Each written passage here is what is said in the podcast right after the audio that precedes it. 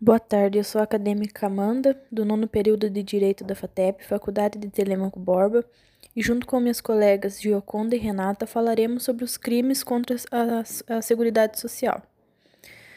É, antes de tudo, é, eu vou fazer um breve conceito sobre o que é Seguridade Social e o que é Previdência Social, assim diferenciando as duas.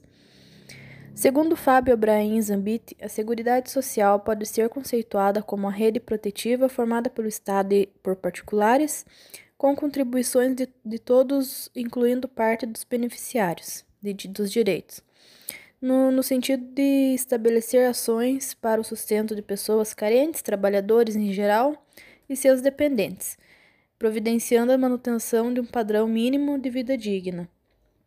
Né? Ou seja, é, a Seguridade Social ela entende-se como uma garantia aos cidadãos que, através de princípios, normas e instituições, é, visam assegurar o mínimo de dignidade às pessoas que participam, através de contribuições para quando ocorrer perda que deixe o cidadão exposto a alguma situação inesperada, ela possa se socorrer a isto.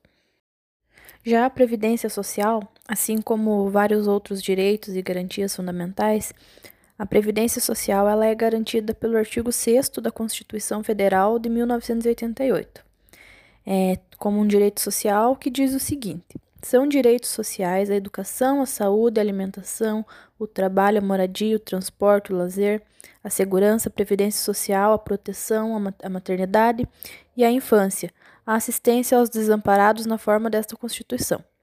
Entende-se então que a previdência social, segundo os autores Castro e e Lazari que é, a previdência social ela é um sistema pelo qual, mediante contribuição, as pessoas vinculadas a algum tipo de atividade laborativa e seus dependentes fiquem resguardados quanto a eventos de infortunística, como a morte, a invalidez, a idade avançada, a doença, acidente de trabalho e o desemprego involuntário.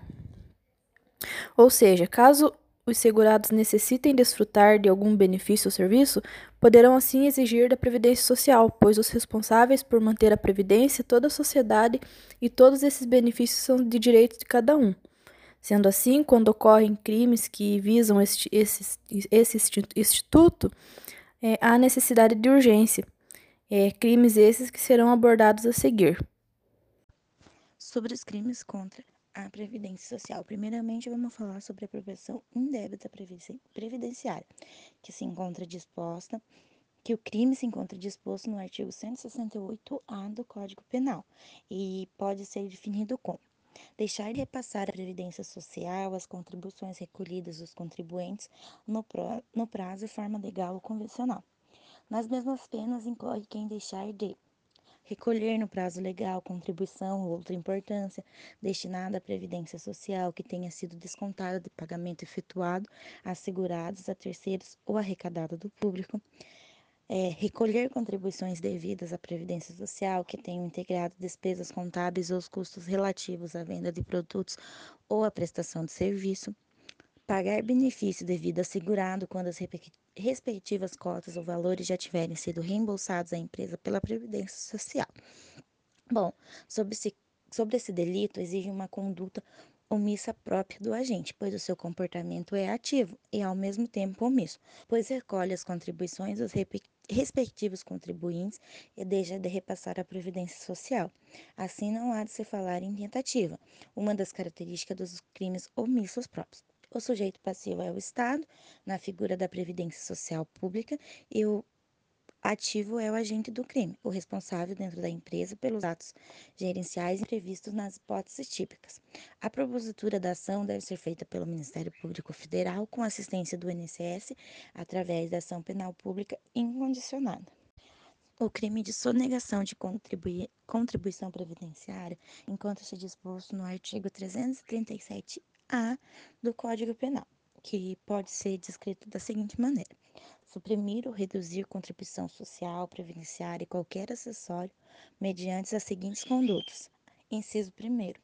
Omitir de folha de pagamento da empresa de documento de informações previstos pela legislação previdenciária, segurado, empregado, empresário, trabalhador avulso ou trabalhador autônomo, ou a esse equiparado que lhe prestem serviço. Inciso 2.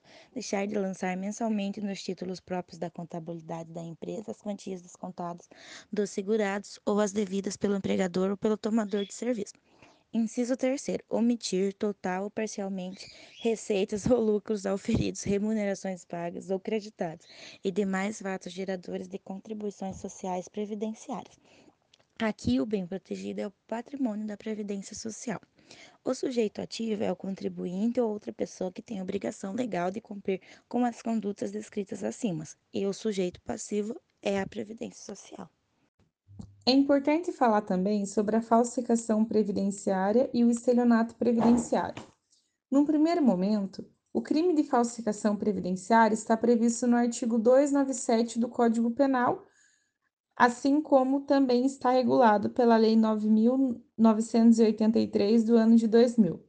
Esse crime se configura com a inserção de dados falsos, onde o próprio agente realiza a conduta ou faz inserir um terceiro realizar a conduta típica na folha de pagamento ou em documento de interesse da Previdência Social, na carteira de trabalho, declaração falsa ou diversa de que deveria estar escrita em um documento contábil. Trata-se de um crime comum, pois pode ser praticado por qualquer pessoa. No entanto, o sujeito passivo é a Previdência Social, ou seja, o INSS. Em relação ao estelionato previdenciário, ele não está regulado pela Lei 9.983 de 2000, mas está previsto no parágrafo 3 do artigo 171 do Código Penal. No estelionato previdenciário, o crime se configura quando o agente obtém vantagem ilícita em desfavor da Previdência Social, ou seja, recebe benefícios previdenciários mediante fraude. Para finalizar, entende-se que o objeto jurídico atingido pelo crime é o patrimônio da Previdência Social, o objeto material é a vantagem obtida, o, sujeito ativo pode ser qualquer pessoa e o sujeito passivo é, primeiramente, a Previdência Social e, num segundo momento, o cidadão que também será prejudicado.